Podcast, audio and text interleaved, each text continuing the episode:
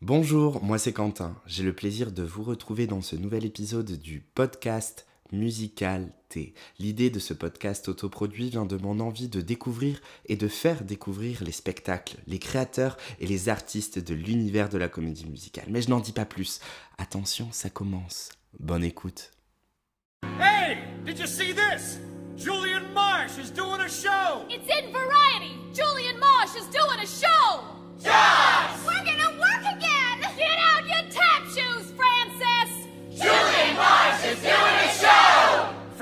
First 10 a.m. tomorrow.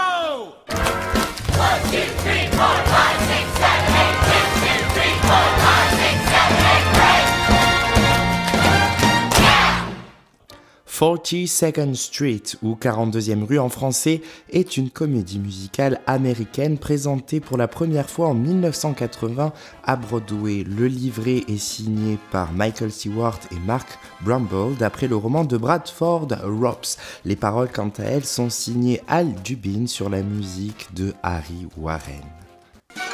I'm young and healthy, and you've got charms. It would really be a sin not to have you in my arms. I'm young and healthy, and so are you. When the moon is in the sky, tell me what am I to do? Basé sur le roman de Bradford Rops, déjà adapté en film en 1933, 42nd Street, en tant qu'emblématique backstage musical, retrace en deux actes le montage d'un spectacle musical à Broadway. C'est le metteur en scène de renom Julian Marsh qui, malgré le contexte de la grande crise de 1929, monte un grand show pour lequel il est forcé d'embaucher Dorothy Brock dans le premier rôle pour s'assurer le soutien financier du sugar daddy de la vedette. Mais alors que la première du spectacle approche, Miss Brock se blesse lors d'une des répétitions éreintantes. Mais qui pourra la remplacer? Peggy Sauer, une choriste pleine de talent et d'ambition, sort du lot parmi la quarantaine de claquettistes pour nous en mettre plein la vue.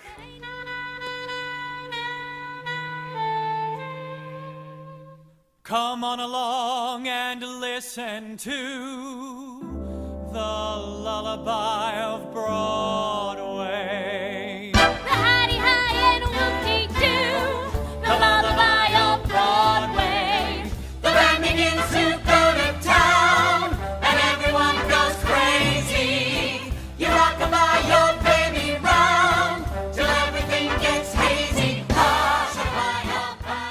Le spectacle est une sorte de jukebox musical en ce sens qu'en plus des chansons du film de 1933, 42nd Street comprend des chansons que Dubin et Warren ont écrites pour de nombreux autres films à peu près à la même période. L'équipe créative des décors, de la lumière et des costumes est la même que ceux de la production originale de Broadway de A Chorus Line, 5 ans auparavant.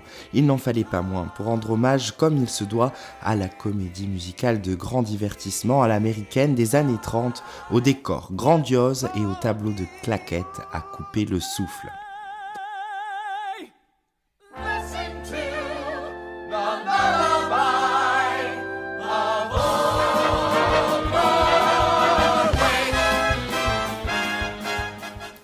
Le spectacle a été joué pour la première fois en juin 1980 à Washington, avant d'ouvrir sur Broadway en août de la même année au théâtre de Winter Garden.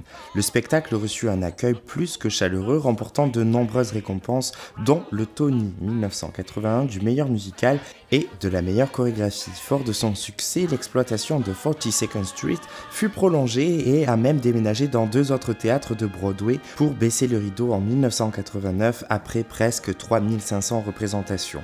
Cette success story revêt également une part de tragédie puisque le jour de la première représentation à Broadway, le chorégraphe et metteur en scène Gower Champion est décédé et c'est d'ailleurs le producteur qui en a fait l'annonce à l'issue de la première représentation alors qu'il y avait une standing ovation, il a annoncé au public et au cast qui comprenait l'épouse de Gower Champion que ce dernier était décédé. Dancing feet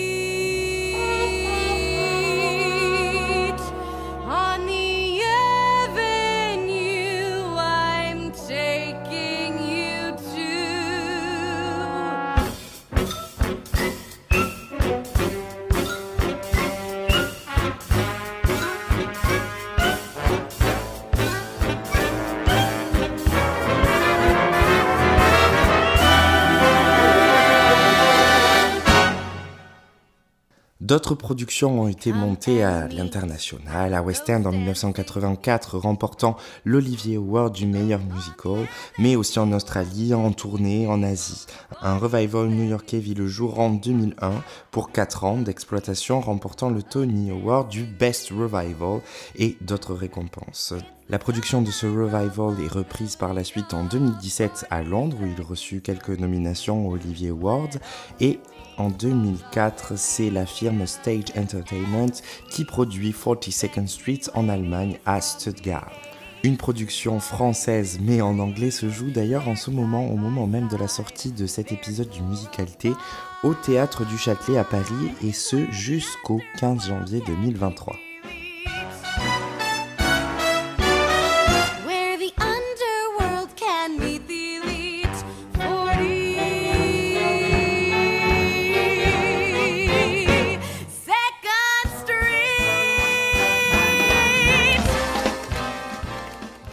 En avoir plein la vue, je vous conseille de tout cœur de découvrir ce spectacle culte sur scène. À défaut, les divers cast-albums existants seront vous emporter dans l'univers chatoyant de cette comédie musicale rythmée par les pas de claquettes endiablées, une orchestration jazzy, des scènes comiques et de belles ballades romantiques.